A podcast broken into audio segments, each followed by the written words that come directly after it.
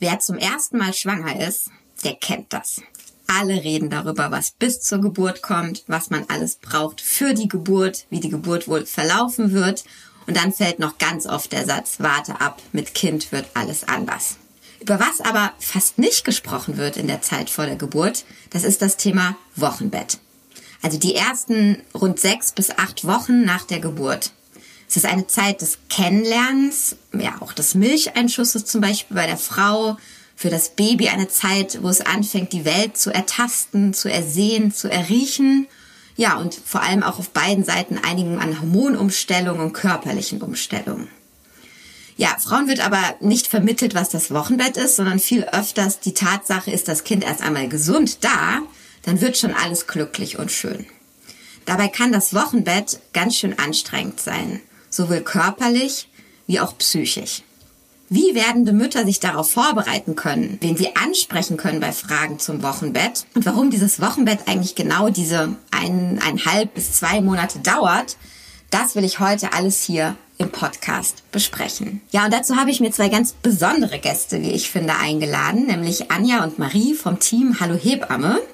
Die beiden arbeiten als Hebammen in der Klinik und auch freiberuflich in Heidelberg, aber vor allem engagieren sie sich auch ganz intensiv rund um das Thema Aufklärung bei Schwangerschaft, Geburt und eben auch beim Wochenbett. Und zu all diesen Themen haben sie einen eigenen Blog, sie haben eine eigene Website, sie haben einen eigenen Podcast, sie haben einen Instagram-Account und, und, und. Also sie sind auf allen Kanälen für werdende und auch für junge Mütter erreichbar.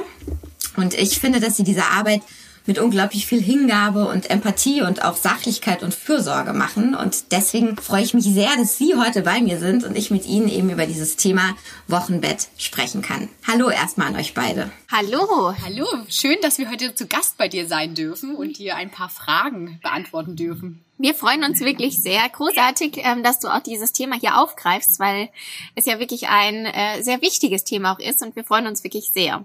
Ja, das, äh, dann starten wir doch auch direkt. Und ich habe euch ja auch im Vorgespräch gesagt, ich bin auch ein bisschen von mir selbst ausgegangen. Ich habe jetzt zwei Kinder und ich war gerade beim ersten Kind irgendwie völlig überrannt äh, von diesem Wochenbett, äh, weil mir keiner erzählt hat, wie es so richtig abläuft und was das eigentlich heißt und was mich da erwartet. Erlebt ihr das auch manchmal so, dass ähm, Frauen zumindest gar nicht danach fragen vorher oder Frauen, die ihr vielleicht wenig gesehen habt in der Schwangerschaft, sondern erst wirklich in der Nachbetreuung? Dass sie auch total überrascht sind, was im Wochenbett los ist? Ja und nein zugleich. Ähm, denn wir würden sagen, es gibt Familien, die sich mit der Zeit auch in der Schwangerschaft schon ein bisschen intensiver befassen oder vielleicht auch Geschwister, Freunde, ähm, Verwandte in der Umgebung haben, ähm, wo sie natürlich vielleicht das kleine Wunder mitbekommen, wenn hier schon ein Erdenbürger geboren wird und dann vielleicht schon ein bisschen einen realeren Einblick auch in das Wochenbett bekommen. Aber es gibt natürlich auch die Familien, ähm, die diese Einblicke nicht bekommen und sich auch vielleicht in der Schwangerschaft nicht so sehr mit dem Wochenbett befassen fassen. Und ähm, da ist es wirklich immer ganz spannend für uns Hebammen auch, in welche Familie kommen wir tatsächlich rein und an welchem Standpunkt holen wir sie ab. Dadurch, dass wir unsere Vorgespräche ja auch schon führen, können wir das da immer schon ähm, relativ schnell und gut herausfinden, äh, wie viel Aufklärung wir, wir hier noch leisten äh, müssen, was wir vielleicht in der Schwangerschaft, wo wir ein bisschen ausführlicher vielleicht schon drauf eingehen oder wo einfach schon ein bisschen Wissen da ist. Ich hatte auch den Eindruck, um ehrlich zu sein, wenn ich jetzt mit Freundinnen drüber gesprochen habe, die später als ich schwanger geworden sind, ähm, ist es vielleicht sogar so ein ganz klein bisschen ein Tabuthema. Also auch beim Frauenarzt wird man dann angesprochen, ja, nach der Geburt kommen sie dann zur Kontrolle und so. Aber auch da war bei mir das Thema Wochenbett nicht so richtig Thema. Ähm, ist Tabuthema zu hoch gegriffen oder würdet ihr sagen, in manchen Fällen zumindest schon? Es ist einfach generell schwierig, weil in der heutigen Zeit natürlich man schon ein Bild vermittelt kriegt, aber oft kein realistisches Bild, gerade durch Social Media oder auch äh, Print und Fernsehen.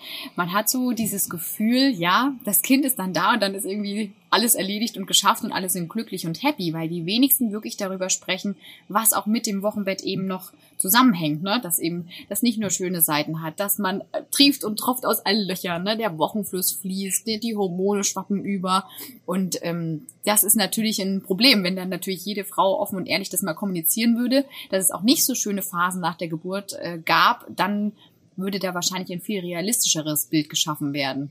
Dafür wollen wir jetzt ja sorgen. Deswegen ähm, frage ich euch einfach ganz direkt, was sagt ihr denn euren schwangeren Frauen, wenn ihr sie betreut über das Wochenbett ähm, eben vor der Geburt? Ähm, und vielleicht auch gleich hinterher, welche Vorbereitungen sollte man treffen, was sollte man wissen, was sollte man besorgen, etc. Also wir Hebammen haben die Möglichkeit, zu einem Vorgespräch in die Familien immer zu kommen. Und äh, da, wie Marie gerade das schon so schön gesagt hatte, kriegt man natürlich schon relativ schnell ein Gefühl dafür, wie informiert sind die Familien und wie interessiert sind sie auch. Ne? Weil dieses Vorgespräch umfasst natürlich noch so viel mehr. Zum einen stellen wir uns und unsere Arbeit natürlich vor. Das heißt, wie läuft einfach generell die Betreuung in der Schwangerschaft, aber auch in der Zeit dann nach der Geburt. Ähm, wie sehen zum Beispiel so einen Ablauf auf, wie oft kommen wir Hebammen denn zum Beispiel? Ne? Das ist für viele ja auch, ist nicht standardisiert in Deutschland. Jede Kollegin macht das auch so ein bisschen anders. Und ja, dann werden so Sachen noch wie der Behandlungsvertrag besprochen, aber dann geht's schon auch ins Detail. Ne? Äh, möchtest du stillen? Ähm, welche Hinweise, Tipps gibt's da vielleicht? Was musst du vielleicht auch noch besorgen, sowohl für dich als auch für dein Kind, weil da geht's ja auch schon weiter. Gerade beim Thema Wochenfluss, ne, da gehören einfach ein paar Vorlagen einfach schon in den Schrank, die einfach im Drogeriemarkt besorgt werden sollten, idealerweise schon vorab. Ja, und dann in diesem Gespräch kommen dann natürlich immer noch Fragen, ne? weil man dann schon merkt, okay, die Hebamme ist wirklich meine Ansprechperson, die hat dann auch Zeit, weil wir können uns für ein Vorgespräch auch wirklich gut lange Zeit nehmen. Das kann wirklich zwischen einer halben und einer Stunde gehen. Und da kann natürlich nochmal ganz andere Fragen geklärt werden, als jetzt bei so einem Vorsorgetermin beim Facharzt, bei der Fachärztin zum Beispiel. Ja, und ähm, deswegen ist das eigentlich immer eine ganz gute Möglichkeit. Und was wir allen ähm, Frauen und Familien auch generell immer empfehlen in der Schwangerschaft, um sich nochmal tiefgreifender mit der Thematik auseinanderzusetzen, das sind Geburtsvorbereitungskurse, weil die natürlich auch nochmal in, zum einen einen guten Überblick über das Thema Geburt geben, aber auch das Thema Wochenbett aufgreifen und alles, was dann so dazugehört und Deswegen das auch eine ganz tolle Sache ist zur Vorbereitung in der Schwangerschaft. Jetzt hast du schon erzählt, es passiert da relativ viel, was ihr dann eben in diesem Gespräch auch besprecht. Ähm, ich habe jetzt mal drei Punkte rausgenommen, äh, die bei vielen Frauen, also bei vielen Frauen vorkommen. Ähm, und vielleicht können wir die einfach nochmal durchgehen, was da genau passiert und was das genau bedeutet. Und zwar einmal gibt es diesen Begriff der Heultage, ähm, die ja, so sage ich mal, in der ersten Woche nach der Geburt auftreten können, nicht müssen, aber doch, wenn man mal nachfragt, bei relativ vielen Frauen in ausgeprägter oder abgemilderter Form vorkommen. Also es sind so Tage, wo man sich nicht so richtig wohlfühlt, wo man irgendwie wegen allem weinen könnte, deswegen Heultage. Was ist das genau und äh, was passiert da? Da sprichst du wahrscheinlich das Thema Babyblues an, wie wir es im, ähm, als Fachbegriff eigentlich nennen. Das sind ähm, vielleicht die Heultage, die da so ein bisschen wiedergespiegelt werden ähm, von den Punkten, die du gerade aufgezählt hast. Es ist eigentlich ähm, Babyblues, vielleicht nochmal um alle abzuholen. Was ist das überhaupt? Es ist eine leichte Form ähm, der depressiven Verstimmung vielleicht der Mama, die oder der Frau, die auftreten kann. Ähm, das tritt meistens direkt oder kann kurz nach Geburt auftreten und sollte aber nicht länger als ja so 10 bis 14 Tage anhalten. Anja hat es vorhin ja auch schon gesagt, ähm, das Wochenbett, vor allem die ersten Tage nach der Geburt, sind eine emotionale Achterbahnfahrt mit viele Hochs und äh, Tiefs, die man verspürt und man könnte gleichzeitig lachen und ist total glücklich und auf der anderen Seite schlägt auf einmal die Stimmung um und ähm, es kommen einem die Tränen und man fühlt sich sehr überfordert vielleicht auch und ist vielleicht auch wirklich traurig. Hier sollte man wissen, dass das wirklich bei vielen Mamas auftritt, der Baby Blues und diese emotionalen Hochs und Tiefs, äh, glaube ich, ganz viele Mamas da draußen, die schon mal im Wochenbett waren oder gerade vielleicht auch noch sind, ähm, sehr gut nachvollziehen können. Und es ist meistens ein Stimmungstief, ähm, das wirklich hormonell vom Körper ausgelöst wird, nämlich durch die Hormone, die im Wochenbett dann auch nochmal ausgeschüttet werden und das äh, legt sich auch wieder mit der Zeit. Aber es ist eben auch das Wochenbett vor allem in der ersten Zeit ja eine Zeit des Ankommens. Einkommens und so auch äh, für den Körper und auch nochmal die ganzen Hormone und Gefühle, die man verspürt. Es ist einfach sehr viel, was passiert. Ja, soll man sich nicht erschrecken lassen von, ähm, man kann ein bisschen irritiert sein manchmal, wenn man vielleicht das nicht so auch kennt, dass man vielleicht Stimmungsschwankungen hat, was auf einmal mit einem passiert, aber gute Nachricht ist wirklich hier, das wird, ist auch nur eine kleine Phase und wird sich mit der Zeit auch wieder legen und man wird sich emotional dann auch wieder ein bisschen stabiler fühlen. Und wichtig ist, ihr seid dann im Prinzip ja die Ansprechpartner, vor allem als Hebamme. Ne? Ihr kommt ja gerade in den ersten Tagen relativ regelmäßig und wahrscheinlich auch einfach ganz offen sagen, hey, irgendwie geht's mir heute komisch. Ja, genau. Also das ist auch wirklich wichtig, ne? Vor allem, wenn eine Hebamme im Wochenbett da ist, dass man das auch immer offen und ehrlich anspricht, vor allem, was man fühlt, ne?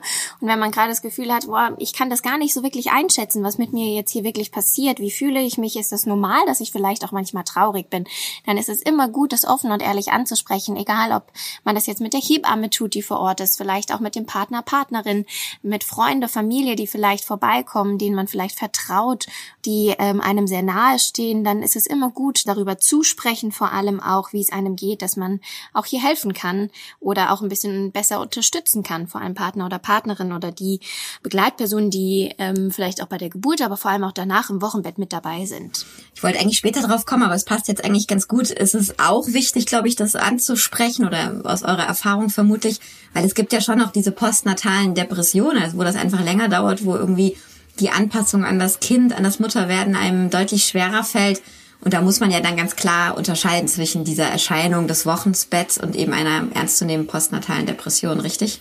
Ja, das definitiv. Wir Hebammen sind ja sozusagen, wie du ja auch schon gesagt hast, in den Familien da auf jeden Fall mit drin. Und das ist genau richtig, wie du sagst, dass man hier auch offen und ehrlich kommuniziert. Aber was ist eine postnatale Depression und wie unterscheidet sich das vom Babyblues? Es ist so, dass ich ja auch, ähm, oder wir ja eben gerade auch gesagt haben, dass vor allem in der ersten Zeit nach Geburt bis zu 14 Tagen diese Gefühle, die man hat, ja auch völlig normal sein können. Wenn die aber länger anhalten, äh, über diesen Zeitraum hinweg und man merkt, okay, mir geht es vielleicht jetzt einen Monat auch schon so, und ich habe mehr negative Gedanken in meinem Kopf, ähm, dann sollte man hier ein bisschen hellhöriger werden. Vor allem auch ermutigen wir jetzt hier auch nochmal Partner, Partnerin ähm, oder Leute, die eben mit der Mama zusammenwohnen, ein Augenmerk auch da nochmal drauf zu haben, wenn ihnen irgendwas auffällt, irgendwelche komischen Stimmungsschwankungen oder man doch merkt, dass ähm, die Frau sehr, sehr traurig ist, dann kann das auch gut sein, dass Partner oder Partnerin das wirklich mal ansprechen oder dass auch mit der Hebamme kommuniziert wird und man dann ein gemeinsames Gespräch sucht. Und hier ist es wirklich wichtig, dass man auch als Frau hier kein Schamgefühl verspürt, denn wenn man diese Gefühle hat, dann ist es wirklich besser, darüber zu sprechen und offen und ehrlich zu kommunizieren, denn nur dann können wir helfen, denn dann können können wir Hebammen natürlich auch eingreifen. Wir können das natürlich von unserer Seite auch ansprechen, wenn wir merken, dass vielleicht ja das über einen längeren Zeitraum jetzt hinausgeht. Das ist natürlich auch unsere Aufgabe hier, wirklich ein Augenmerk nochmal drauf zu haben. Aber es ist natürlich auch immer gut, wenn man das selbst merkt und von sich selbst anspricht. Aber was können da wirklich jetzt nochmal Anzeichen sein, was eine Frau ähm, wirklich verspüren könnte oder woran man merkt, dass es jetzt vielleicht nicht mehr ganz nor, äh, normal ist oder vielleicht nicht mehr der normale Babyblues ist, sondern es wirklich eine äh, postpartale Depression wird. Und ähm, da gehören zum Beispiel Symptome dazu wie ähm, mag das Kind nicht wirklich bei sich haben vielleicht, ist sehr, sehr ängstlich, es wird vielleicht auch immer schlimmer, diese Gefühle. Schlafstörungen treten auf, Appetitlosigkeit, Konzentrationsstörungen, Selbstzweifel, ähm, starkes Grübeln, ähm, Gedanken vielleicht tatsächlich auch sich selbst oder dem Baby etwas zuzufügen. Ähm, wenn diese Gefühle vermehrt aufkommen, dann sollte man hier ähm, auf jeden Fall schauen und ähm, ja, tätig werden. Und was da auch nochmal ganz wichtig zu erwähnen ist, glaube ich, an dieser Stelle ist, wenn wirklich diese Beschwerden auftreten, dann arbeiten wir Hebammen tatsächlich ganz schnell auch interdisziplinär zusammen ne, und holen uns da wirklich Fachkräfte wie äh, Psychologen oder auch Ambulanzen, tatsächlich psychologische Notfallambulanzen schnell mit an Bord, um den Frauen schnellstmöglich da wirklich Hilfe äh, zukommen zu lassen.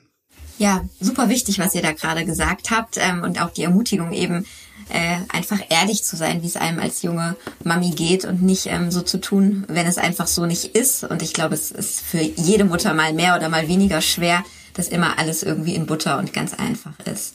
Kommen wir vielleicht zu dem zweiten Punkt, der ähm, äh, vielen Müttern oder zumindest die, die sich entschließen, äh, stillen zu wollen, dann blüht im Wochenbett. Ähm, das ist das Thema Milcheinschuss. Ähm, ja, vielleicht könnt ihr da auch noch mal genau wie eben was dazu sagen. Was passiert denn da genau? Wie lange dauert er? Was muss die Frau da für Geduld mitbringen?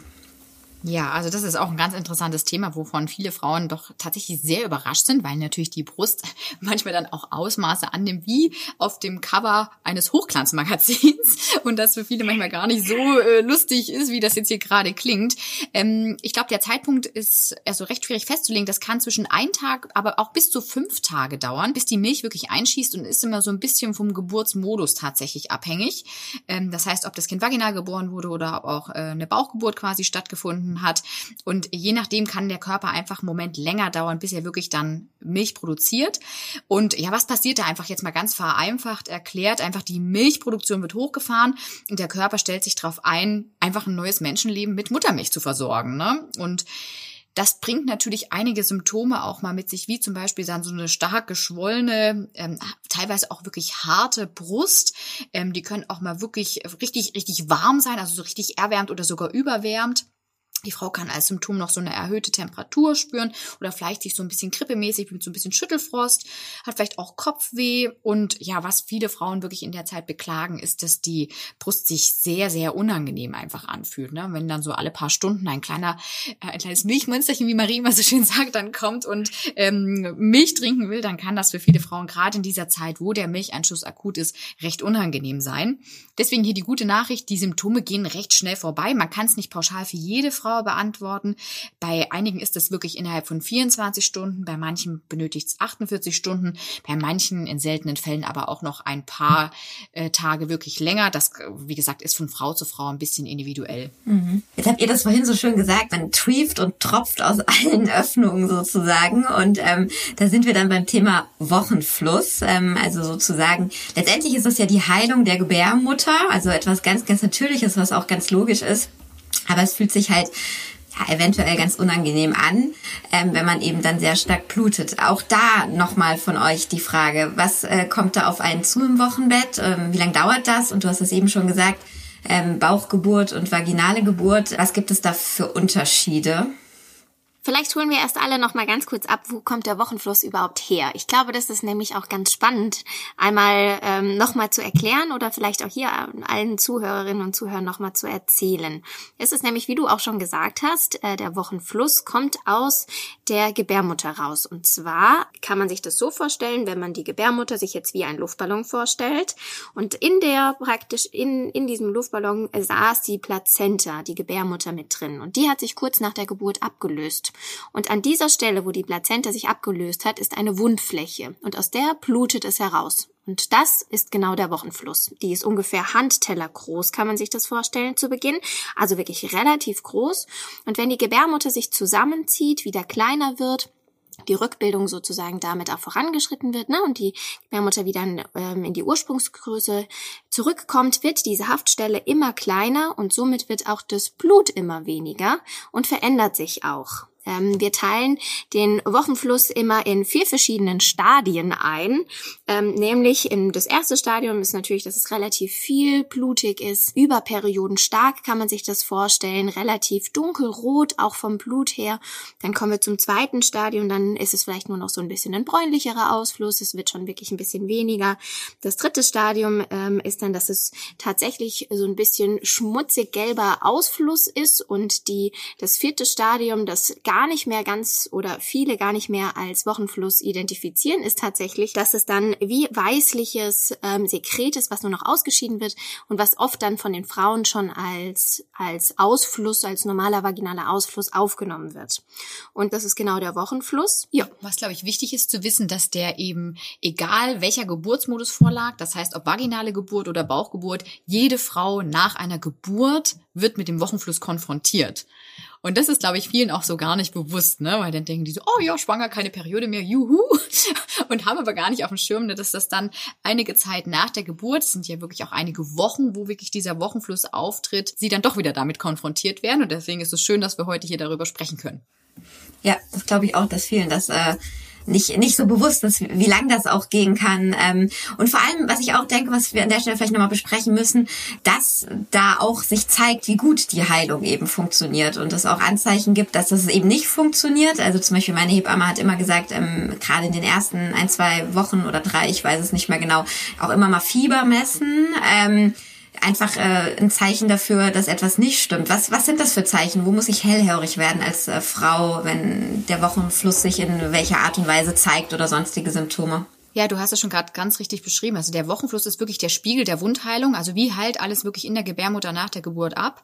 Und deswegen beurteilen wir Hebammen den noch immer. Das heißt, viele Frauen machen sich ja nochmal komplett frisch, bevor die Hebamme kommen. Dann wird die Vorlage gewechselt. Das ist für uns Hebammen gar nicht so günstig, weil wir schauen uns die Vorlagen wirklich einmal an. Wir schauen uns an zum einen die Menge, welche Konsistenz hat auch der Wochenfluss und ganz wichtig, wie riecht der? Weil am Geruch können wir wirklich äh, gut erkennen, kommt da irgendwas in Schieflage, läuft da irgendwas nicht so ganz, wie von der Natur vorgesehen ist.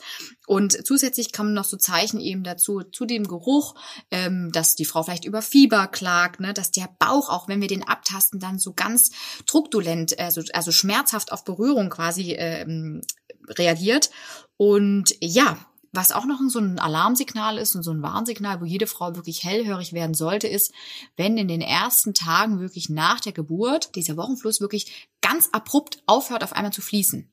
Also da sollte man auch wirklich seine Hebamme oder Facharzt, einmal kontaktieren, um da wirklich nochmal nachschauen zu lassen, ob alles in Ordnung ist oder ob sich da nicht vielleicht so ein kleiner Stau, Lochialstau, Wochenflussstau einfach eingeschlichen hat, weil da muss man natürlich reagieren, weil das sonst zu Entzündungen im Körper führen kann.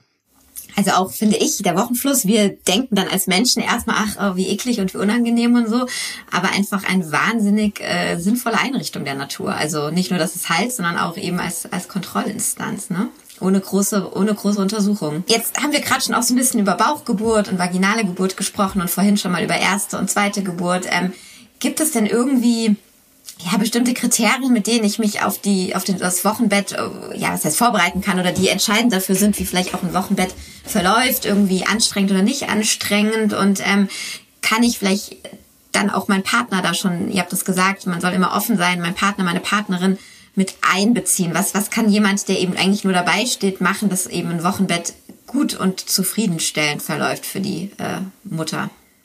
Du hast es gerade schon angesprochen. Ähm, klar gibt es für uns, also für uns Hebammen ist es hier ganz wichtig, dass wir das Vorgespräch hier erstmal führen, dass wir natürlich die Familie vielleicht auch schon mal ähm, wirklich in der Schwangerschaft kennenlernen und hier wirklich eine gute Anamnese auch ähm, der Frau durchführen. Denn hier schreiben wir natürlich auch auf oder ähm, wie aktuell die Lage zu Hause ist, sowohl körperlich, ob vielleicht Erkrankungen ähm, da sind, aber auch äh, psychische Erkrankungen vorliegen oder Vorbelastungen, die aktuell in der Schwangerschaft schon relevant sind, aber für uns natürlich auch im Wochenbett. Wenn wir hier gerade, wir hatten es ja vorhin, Thema Baby Blues und postnatale Depression, wenn hier vielleicht auch schon äh, psychische Erkrankungen vorliegen, ist es für uns natürlich immer wichtig zu wissen, dass wir die Familien hier im Wochenbett auch wirklich äh, zu 100 Prozent optimal im Wochenbett betreuen können, dass wir genau wissen, wo wir ansetzen und wo wir unser Augenmerk wirklich auch nochmal ganz speziell drauflegen können.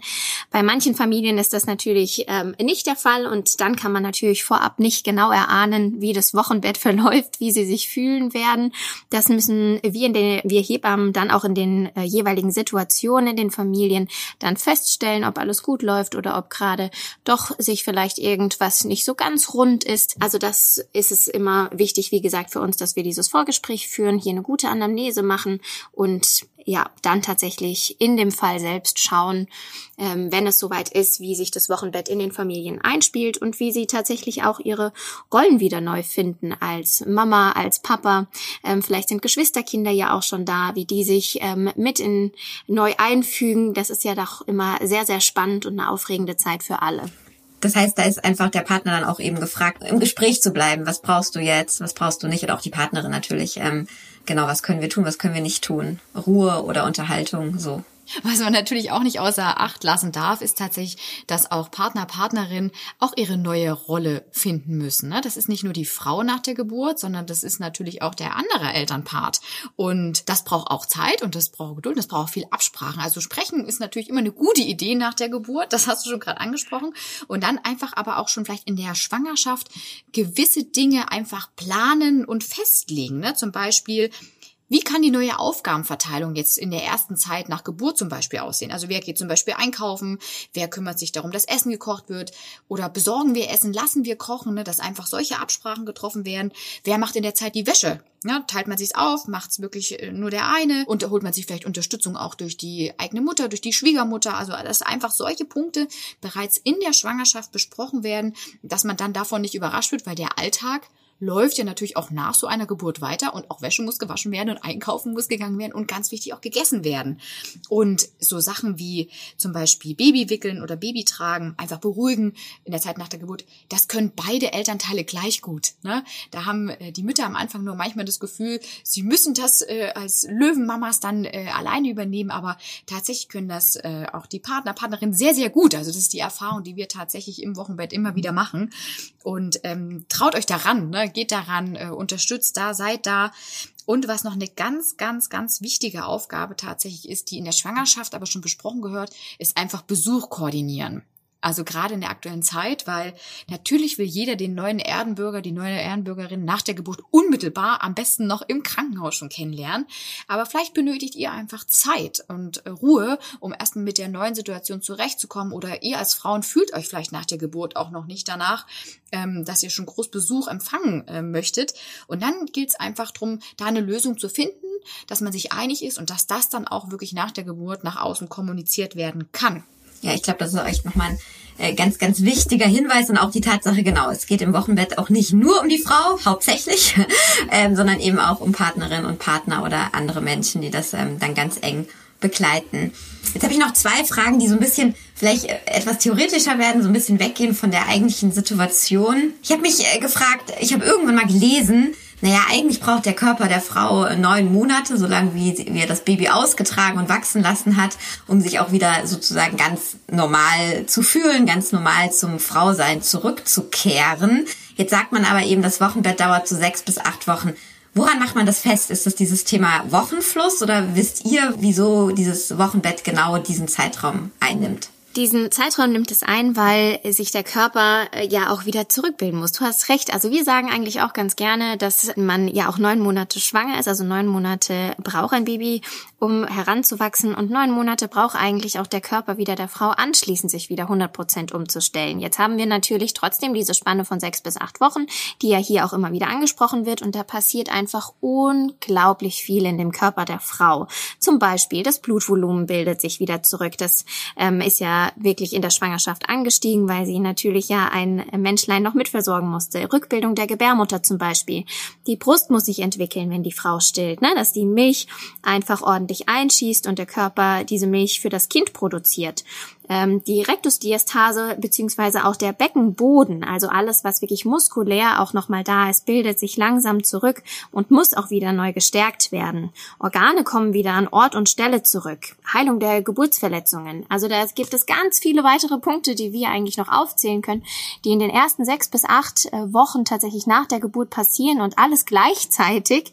Und ähm, das macht es, glaube ich, sehr besonders, warum es sich auf diese Zeit ein bisschen beschränkt oder die Frau wirklich auch wieder braucht, um hier zu Kräften zu kommen, ne, wieder zu sich zu finden und ähm, hier einfach auch wieder zurück praktisch in den neuen Alltag, der sich jetzt mit dem Kind auch wieder neu einspielen muss, zurückzufinden. Auch die Rolle wirklich als Mama, äh, als Papa oder auch als weitere Mama ähm, sich wieder hier zu finden, ähm, einen neuen Alltag zu generieren und zu schauen, wie läuft das jetzt hier für uns. Also ich glaube, diese erste Zeit von sechs bis acht Wochen ist sehr, sehr intensiv und praktisch hinten raus braucht braucht es natürlich diese Zeit auch noch, um weiter sozusagen sich in die Rolle und den Alltag einzufinden. Aber da passiert im Körper nicht mehr ganz so viel wie in der ersten Zeit. Mhm. Ja, und vielleicht als auch nochmal so aus der Erfahrung, die ich gemacht habe im Umfeld und so, aber wie du gesagt hast, äh, manchmal braucht es aber eben auch noch wegen irgendwelchen Dingen die zwei, drei, vier Wochen mehr und dann glaube ich, da muss, also muss man das auch zulassen können. Und da sind wir vielleicht nochmal beim Thema, was wir am Anfang angesprochen haben, was mir am Ende dann doch nochmal wichtig ist. Was würdet ihr denn raten oder was würdet ihr aus wünschen für die Frauen, das Thema ja Wochenbett äh, nicht mehr ja manchmal unter den Tisch fällt, dass man einfach auch unter Frauen, unter Müttern viel offener und selbstverständlicher darüber redet. Das ist ja so ein bisschen wie Periode- und Wechseljahre, würde ich sagen. Auch da wird nicht immer in, überall ganz offen drüber geredet. Was können die Frauen selbst, was könnt ihr auch als Hebammen, was können wir als Gesellschaft machen, dass das Thema Wochenbett so ein bisschen aus dieser Schweigeecke herauskommt, sage ich mal? Ich glaube, du hast es schon gesagt, ne, dass man einfach offen und ehrlich über diese Zeit redet und nicht immer nur die schönen Dinge quasi präsentiert und erzählt, sondern wirklich einfach ganz offen und ehrlich sagen, hey, das und das kommt auf dich zu, das, das fand ich jetzt super, das fand ich aber überhaupt nicht super, ne, und das nicht ausspart.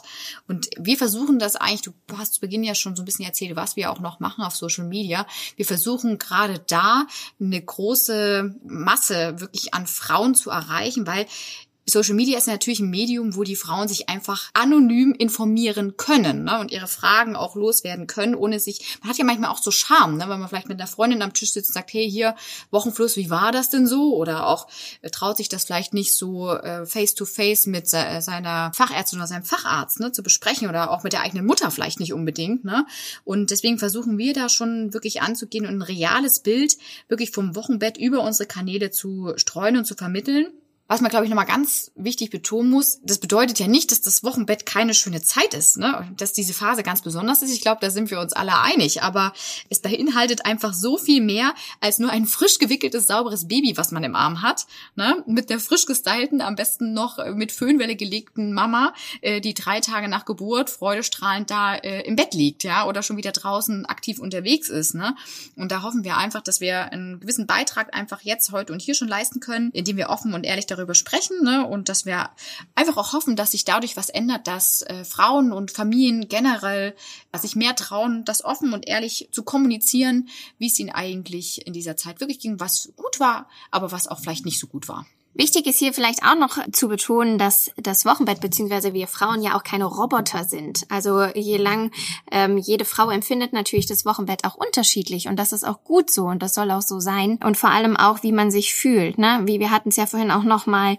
Ähm, du hast es ja auch schon angesprochen, wie es ein bisschen aus deinem Wochenbett war, dass man vielleicht auch länger noch mal über diese sechs bis acht Wochen hinaus braucht, um vielleicht anzukommen. Und das ist natürlich vollkommen richtig und auch wichtig, dass jede Frau sich auch die Zeit Zeit nimmt, die sie benötigt. Ja, ich glaube, das war jetzt immer ganz wichtig, dass ihr nochmal gesagt habt, es ist natürlich auch, äh, oder sind äh, in der Mehrzahl meistens sehr, sehr viele schöne Momente im Wochenbett, aber der Podcast war ja so ein bisschen dafür da, auch mal auf die andere Seite zu gucken, weil eben von den schönen Seiten erzählt man natürlich ganz, ganz gerne oder macht Fotos oder berichtet.